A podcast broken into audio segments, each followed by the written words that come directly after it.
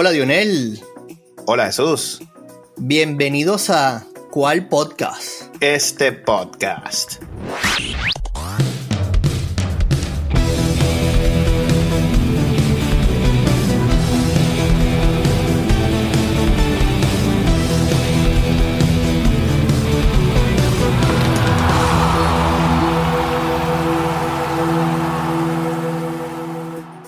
Bueno, mi hermanito, hoy nos reunimos porque acabó la eliminatoria de fecha FIFA, hermano.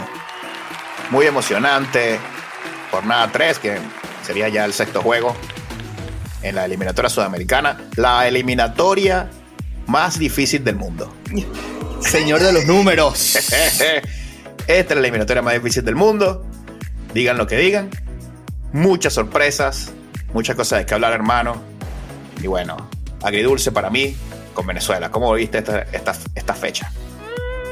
Bueno, la verdad, este, te tengo que confesar que mis amigos siguen insistiendo en que debo celebrar más de lo que celebro, porque tengo los pies sobre la tierra, hermano. Yo, yo, tú lo decías acá en nuestro podcast pasado, en casa tenemos la obligación de sumar de a tres. Así es. Es cierto, es cierto que de verdad estamos. Nunca en la vida habíamos estado en la tabla de posiciones como estamos. Este, hemos sumado de a uno. Este, hemos defendido muy bien. Hay muchas cosas positivas que destacar. Pero tuve la fortuna de poder ver la, doble fecha mucho de los juegos. Y en todos los juegos de, que jugaban de local, por ejemplo, Uruguay eh, hablaban. Eh, eh, increíble lo que se logró contra Argentina, pero si no ganamos en casa, no pasa nada. Claro. Luego viene Ecuador, que nos saca un, empate y decía, ese empate no sirve de nada si no venimos y ganamos en casa. Claro que sí. Después hablaba Colombia y, y, era lo mismo. Entonces, o sea, yo entiendo la euforia, de verdad que es, magnífico ver que, hermano, di en qué lugar está Venezuela en la tabla. bueno, Venezuela está cuarto clasificado detrás de Argentina, líder, Uruguay, Colombia y Venezuela. Cuarto lugar con nueve puntos. Eso es increíble. Es increíble. Claro que hay que celebrar eso. Hay que celebrarlo. Hay que celebrar. Claro que sí, hay que celebrarlo, pero con prudencia es así, porque estamos allí, porque hay otros equipos que no pintaban jugar tan mal, ¿entiendes? Y eso nos posiciona allí, sí, hay que, hay que de verdad sacar lo positivo de todo, pero hay que ser sensatos, hay que sumar de a tres en casa. Un partido muy difícil para Venezuela, en el primero ante Ecuador en casa. Tenía que ganar Venezuela porque es un rival directo. Ecuador que viene con este menos tres por los problemas de las sanciones. Y era importante sacar de a tres. Y yo creo que ese partido fue muy parejo, pero yo creo que ambos se respetaron demasiado. Llegó un momento en que ya se veía que ninguno quería perder. No se querían arriesgar porque era muy importante el juego. Es así. Y Venezuela le faltó ahí un poquito de, de protagonismo. Y es lo que yo criticaba del Bocha en aquel juego contra Paraguay. Recuerdas, hermano, que decía, sí, se ganaron los tres puntos, pero fue un penal en el 89. De resto, poco. Después, a, Chile le ganamos, pero con 10. Y yo no sé dónde está ese ataque venezolano cuando se necesita que sea que muerdan. No lo vi con Ecuador. Ahí tenía que salir Venezuela como salió en el segundo tiempo entre Perú. Eso es lo que yo creo que le falta a Venezuela. Para uno ya ahí vamos a montarlo todo con, con sábanas y todo para dormir en el autobús de, la bochoneta. Pero por ahora, para mí no está pasando, hermano. No está pasando. Y es circunstancial que estemos ahí cuarto, porque jamás en la vida vamos a pensar que Brasil tuviera siete puntos. Totalmente impensado. Primera vez que Brasil pierde en eliminatorias en la historia, hermano, en su casa. En toda la historia de Brasil. Es la primera vez que Brasil pierde un encuentro clasificatorio del Mundial. Esto nunca ha pasado. Jamás. Y eso, por eso Venezuela está ahí también, ¿no? Muchas cosas han pasado tres puntos menos de Ecuador y Brasil, que está aquí pasando por una crisis. Entonces, hay que tener cuidado, Porque Venezuela ahora, si volvemos a aquella matemática, está quedando totalmente fuera del Mundial. Está quedando fuera del Mundial. Si los resultados se dan según la lógica. Ahora Venezuela tiene que ir a ganar puntos de visitante. Y no sé dónde lo van a sacar, hermano. No, va a estar complicadísimo. Mira, y, el juego de ayer. Yo, yo de verdad que contra Ecuador, yo entendí con los cambios de ambos entrenadores que ellos se dieron la mano y aquí vamos a jugar a no hacernos daño. Sí. Vamos a salir regalando puntos, vamos a evitar lesiones. Este, destacable el segundo tiempo de Venezuela de nuevo. Todos los partidos tenemos lo mismo, hermano. No salimos a jugar la primera parte. El Bocha hace milagros. Nosotros no tenemos profundidad. No hay de verdad que tú veas a la banca y tienes un montón de recambios. Y entonces entiende tarde el Bocha que nuestro mejor jugador Sotelo tiene que jugar pegadito a esa banda izquierda y tiene que haber protagonismo de nuestro equipo cuando ese caballero la centre. Entonces, el primer juego, el primer tiempo de todos los juegos ha sido lo mismo. Él trata de rotar, de, que eh, Soteldo se mueva por el medio del campo. Soteldo termina en su carril izquierdo, hermano, y es cuando dominamos. Sí, yo creo que necesita Soteldo alguien que se entienda con él. Sí, alguien que le siga la jugada, pero que sea más intuitivo. Hay que conseguir a esa persona. No sé quién será. Es así. Un socio, el que sea, que Soteldo lo escoja. Soteldo, por favor. Escoge a un amigo aquí. Y que sea la llave con Soteldo. Porque no, es que el fútbol pasa por Soteldo. Soteldo está volando, hermano. Soteldo está volando. Eh, y, hay que decirlo, hay que reconocerlo. Y la verdad, eh, tuve la fortuna de, de ver esta transmisión desde pues, narradores peruanos y decía, este señor, una vez que la tenga, no importa quién marques, él, ah, de verdad, en mucha distancia comparándolo con Messi, pero la única manera de que tú puedas evitar daño de soltar es cuando no la tiene.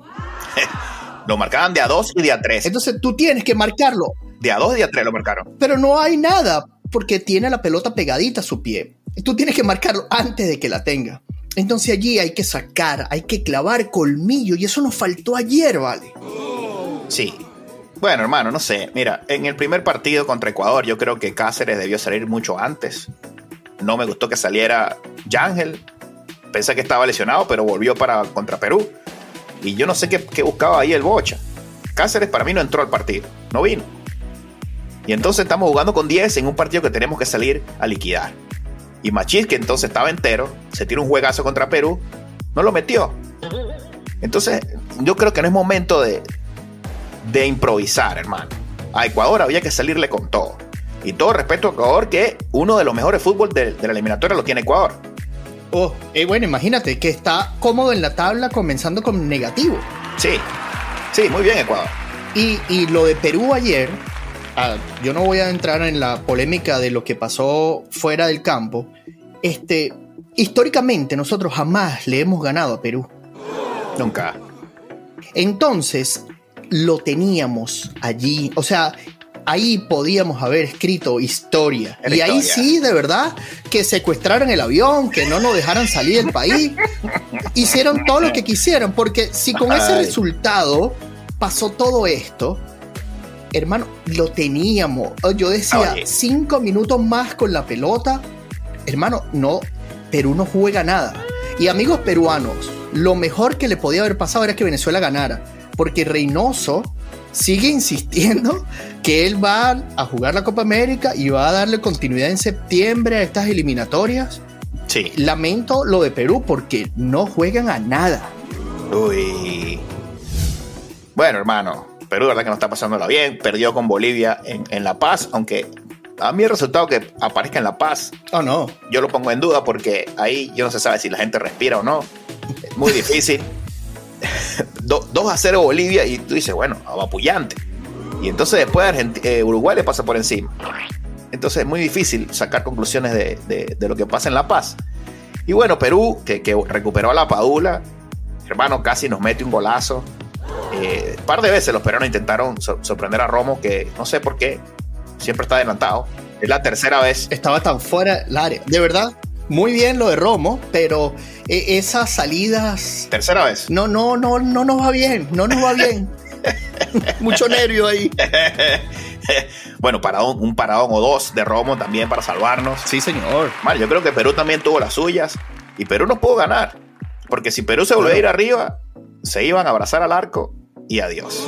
Y eso sabe hacer Perú, defender resultados. Bueno, hermano, uno que se dieron con todo en las gradas y en el campo fueron los de Brasil y Argentina, hermano. Batalla campal en todos lados. El partido estuvo súper trancado, hermano. Se dieron con todo. Uno de los partidos más truncados que he visto. Físicos. Es así. No tocaban el balón tres veces seguidas antes que viniera otro y tumbara al rival. Sangre. El árbitro no sabía qué hacer, hermano. El árbitro no sabía si sacar amarilla, si pitar la falta, si dejar jugar. Horrible. Mucha tensión allí. Y bueno, no sé. Messi, hermano, lo vi, ni siquiera corrió. Messi estuvo, solamente hizo acto de presencia. No corrió ninguna pelota en el primer tiempo. No tocó. algo tenía, porque a cada rato salía la banda, le estaban aplicando, no sé, cremas, alguna cosa allí. Pero sí, la verdad, este. Sin embargo, ¿no? Eh, no corre, no corrió, no hizo presencia con el fútbol, pero sí con la autoridad que representa llevar el número 10. Y voy a decir esto por qué. Yo creo que Brasil pierde el juego por la excesiva responsabilidad que le están dando a Rodrigo. Llevar esa camiseta número 10 en Brasil acarrea lo que hizo Messi al salir al campo y llevarse a los jugadores del campo con la autoridad de un capitán, luego de volverse, encarar a Rodrigo, habrán muchísimos por acá filtraciones de qué dijo no. En un momento le dijo eh, que no estaba asustado, que recordaba que era el campeón del mundo, se acomodó su brazalete de capitán y eso fue lo que hizo Rodrigo, más nada. Entonces, cuando tú llevas la camiseta del 10, por eso es que digan lo que diga de Neymar, este equipo llora la ausencia de ese caballero, porque él es capaz de llevar la responsabilidad de toda la media que lleva Brasil, porque, o sea, Brasil no, o sea, imagínate el ruido que hace que tú dijiste que nunca habían perdido una eliminatoria. Un juego. O, sea, eso es historia, eso es imposible. Sí, impensable. De creer. Entonces, viene Argentina y gana en el Maracaná. Sí. Sin jugar al fútbol, sin, sin tener un dominio absoluto. Se le metió en la cabeza del número 10 del otro equipo. Ahí donde ganaron. Bueno, hermano. Mucha personalidad de Argentina y son los campeones del mundo. Pero parece que no está. Argentina tampoco está muy bien porque Scaloni declara que parece que no quiere seguir. Va a tirar la toalla. Dice Scaloni que está muy difícil subir la barra ahorita. Que la presión está muy alta. Y ojo que dice esto Scaloni y acaba de derrotar a Brasil en el Maracaná. En su casa, sí. Algo está pasando allí. Algo está pasando allí. Bueno, yo no sé si también quiere él un poco del protagonismo que ha llevado la selección, porque dice que sorprendió a propios extraños, porque en su rueda de prensa lo dice, yo voy a comunicarle esto ahora al presidente de la federación. Entonces yo decía, en este momento tú vas a querer llevarte el protagonista, quieres tú eh, apaciguar un poco esto que está bastante caldeado afuera, quieres eh, quitar un poco de ese, de eso externo al fútbol que, que no quiere que nadie quepa, nadie quiere que eso sea el titular. Nosotros queremos fútbol, nosotros queremos resultados. Que se den con todo porque nadie quiere perder ahí. Pero en la cancha, no afuera con un palo, una persona que no tiene la misma oportunidad de defenderse. En, ahí, una pelota, paradito, un referee, y aquí tenemos las mismas reglas. Pero que él haya dicho eso me, me, pareció un poco, un poco extraño, la verdad.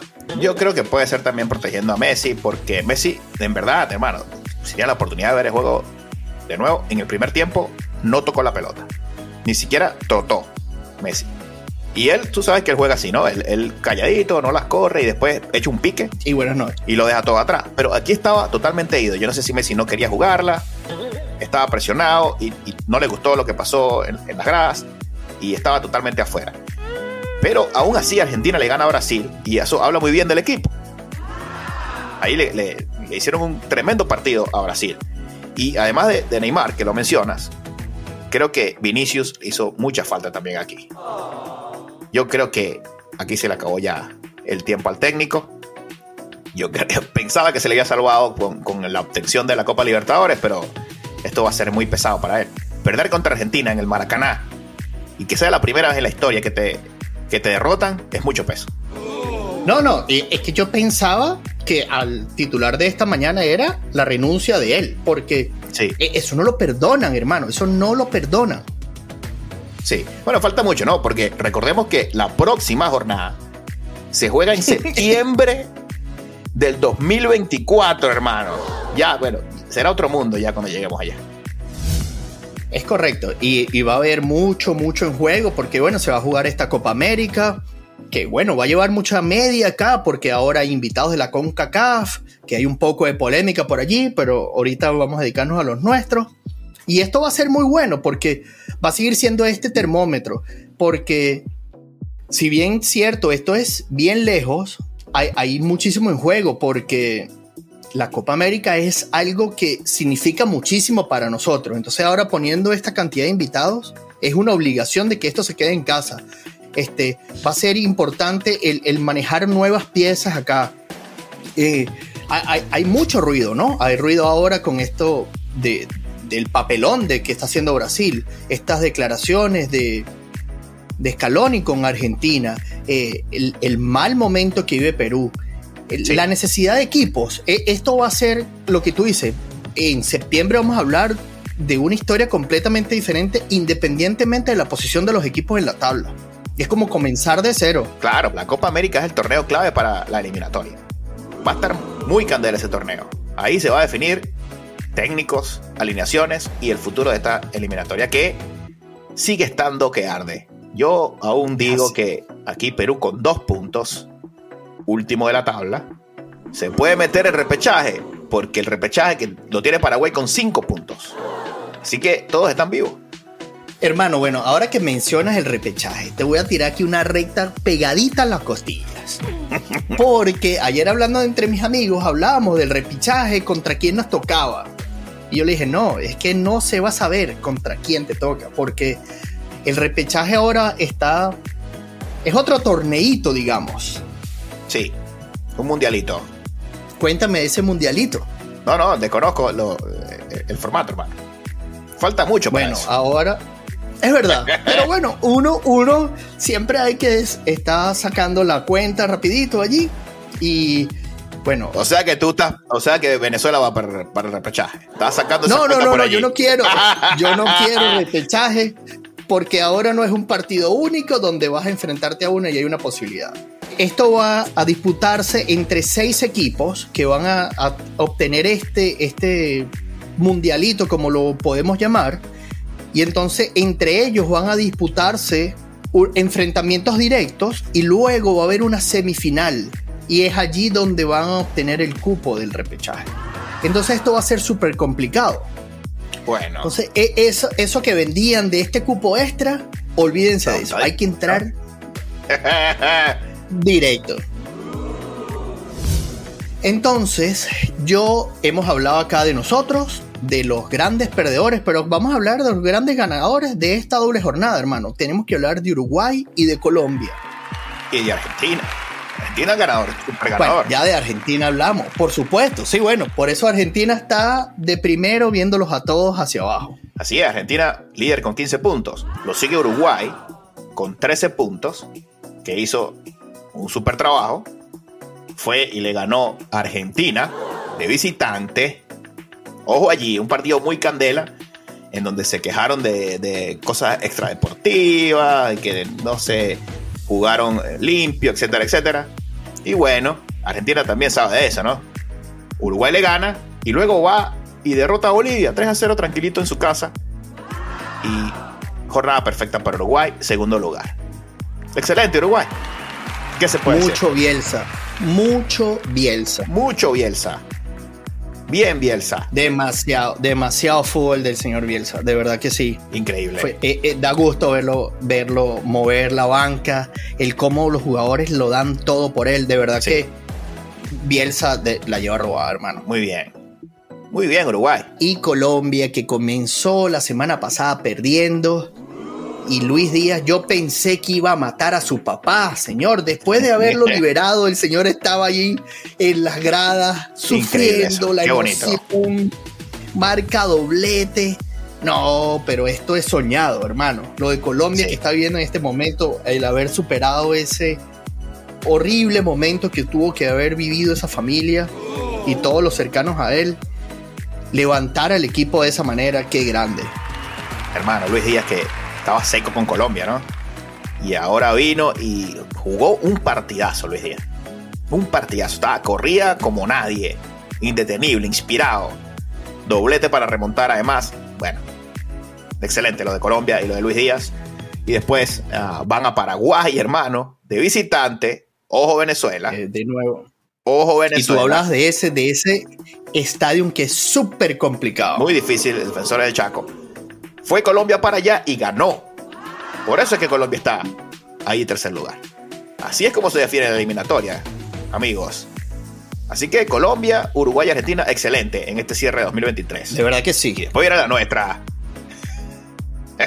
de cuarto, no crean que yo estoy viendo el vaso medio vacío, ni, ni, ni nada, nada, nada. Yo lo que quiero es que seamos responsables de lo que decimos, de lo que vemos. Este, Venezuela tiene que jugar un mejor primer tiempo. Eso es lo primero. Y segundo, Sotelo tiene que jugar pegadito a su banda izquierda. Hay que buscar a alguien que se asocie con él. Machís está volando. Yangel tiene muchísimo fútbol esto lo que tienen es que ponerlos a jugar uno encerraditos ahí, tú, tú, tú, listo. Así que vamos a jugar, que ellos entiendan y hagan lo que quieran. Hay demasiado fútbol en esas botas, hermano. De verdad, tienen que dejarlos. Bueno, hermano, voy a meterme solamente en la siguiente jornada. Porque no quiero sacar la cuenta porque la cuenta no me va a dar. La cuenta no, la cuenta no va a dar. No, no, no. Y esa, jornada de septiembre, lejos y difícil. Difícil, por eso quiero nombrarla Vamos a La Paz a jugar contra Bolivia de visita. Muy difícil. Y después recibimos a Uruguay de Bielsa en casa. Dos partidos muy difíciles para Venezuela. Porque a Uruguay en casa no es nada fácil. No es tarea fácil. Y acaban de ganar a Argentina, campeona del mundo, en la bombonera. Fue este juego. En la bombonera, sí, señor. En la bombonera. Por Taylor. Gracias a Taylor. Taylor Swift, siempre metiéndose en todo nuestro deporte. y entonces Venezuela, yo creo que tiene que jugársela en La Paz. No sé qué irán a hacer, si llegarán un mes antes o se bajarán en helicóptero directo al estadio. Pero este es el partido que tiene que ganar Venezuela, porque va a estar muy difícil ante Bielsa, que no lo va a sorprender Soteldo, en casa. Para mí, esto es cero puntos para Venezuela. Y mi esperanza es que saquen los tres puntos en La Paz para que vuelvan a entrar en carrera. A pesar de que estamos cuarto, hay que considerar que Brasil no va a seguir jugando así de mal. No, no pueden. Brasil va a empezar ahora a salir con todo. Muy peligroso Brasil ahora. Entonces, bueno, ¿cómo la ves, hermano? Bueno, yo aquí, yo tengo que llamar a Bocha y decirle, en esta jornada sí tienes que inventar. Que tú tienes que inventar una locura como la que hizo Farías. Yo no sé si recuerdas aquel momento donde se fue a La Paz con un equipo y dejó al otro equipo jugando en Venezuela. En la Venezuela donde Messi estaba a su mejor momento.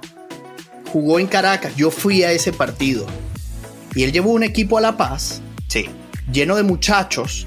Ahorita que tenemos esta florescencia del, del, del U17, que lo están haciendo de maravilla es aquí donde tú tienes que inventar, inventar estos nuevos pulmones, eh, alguna cosa. Yo no estoy diciendo que esa sea la fórmula, porque todo el mundo lo intenta y son más los que fracasan que los que los logran. Hablábamos de lo que había intentado Argentina, que le funcionó, esta pastillita azul, alguna cosa, una resistencia, lo lograron, pero Farías no le fue tan mal en ese momento. Entonces, aquí, aquí vale la pena arriesgar, aquí vale la pena inventar. Bueno, ahora sí, yo estoy de cuarto en la, en, la clasificación.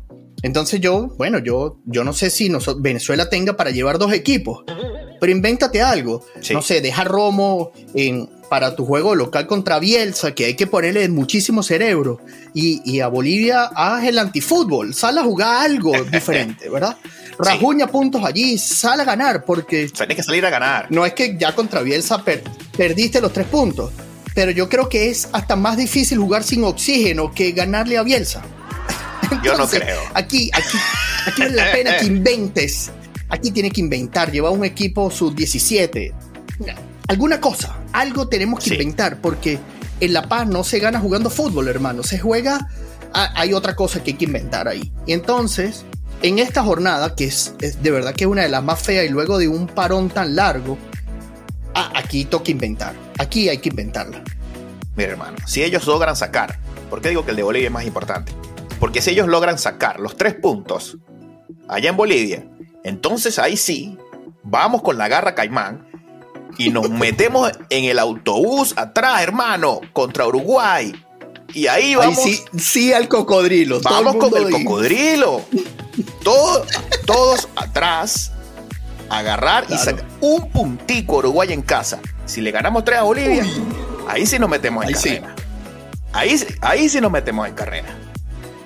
Entonces, bueno, yo creo que ahí va a estar la clave de esta jornada. Y si no, ya hay que sacar ya otras cosas, las camisas de, los otros equipos. Tú sabes cómo es en Venezuela. Porque yo creo que no vamos, no vamos a ir para el baile, hermano. Pero bueno, falta mucho, habrá mucho fútbol en, toda esta transición con la Copa América. Este, antes de que entremos en materia de la Copa América, tendremos un programa luego. Ayer hubo bastante polémica también en el fútbol porque eh, México y Canadá estaban quedándose afuera de, de los juegos, de los cupos directos, ¿no? De hecho, Canadá le voltearon un juego eh, dieron 10 minutos de alargue, no fueron suficientes y ahora Canadá se la tiene que jugar contra Trinidad y Tobago en marzo para tener ese, ese puesto. Y México que llegó luego de haber perdido 2 a 0 contra Honduras, un juego súper complicado, caía un palo de agua. Eh, México pudo sacar un gol allí y, y, también un alargue de 11 minutos en el primer tiempo, 11 minutos en el segundo tiempo para que empataran y fueran a penales. repitieron un penal tres veces. Bueno, la polémica de verdad fue horrible. Las declaraciones del, coach de Honduras no fueron nada bonitas a la asociación de fútbol. pero este e, era bastante notable, ¿no? Porque los Estados Unidos ya estaban adentro y yo decía, wow, estos son los tres anfitriones del próximo mundial y están quedándose afuera dos. Eh, esto no está bien, ¿no? ahora, bueno, ahora México está adentro, los Estados Unidos están adentro directamente y ahora eh, Canadá se la tiene que jugar aquí en este repechaje para ir a la Copa América que, es donde quieren exponerse. Recuerda, estos, estos equipos ya no se clasifican y necesitan codearse de buen fútbol. ¿Y qué mejor fútbol que jugar contra nosotros acá, ¿no? Entonces, esta Copa América va a tener un valor muy, muy importante por eso, porque estos equipos, Canadá, México y Estados Unidos, tienen el enfoque en el mundial. Ellos no tienen que jugar a más nada. Y acá es donde van a nutrirse de fútbol. Así es, hermano. Bueno, hora de despedirnos por el episodio de hoy. Pero no sin antes invitar a nuestros escuchas a que nos sigan en nuestras redes sociales, arroba cual piso podcast en X y en Instagram y recuerden, si aún no lo han hecho, los invitamos a, que se suscriban en YouTube y en Spotify. Campanita, que viene mucho deporte aquí en Cual Podcast. Este podcast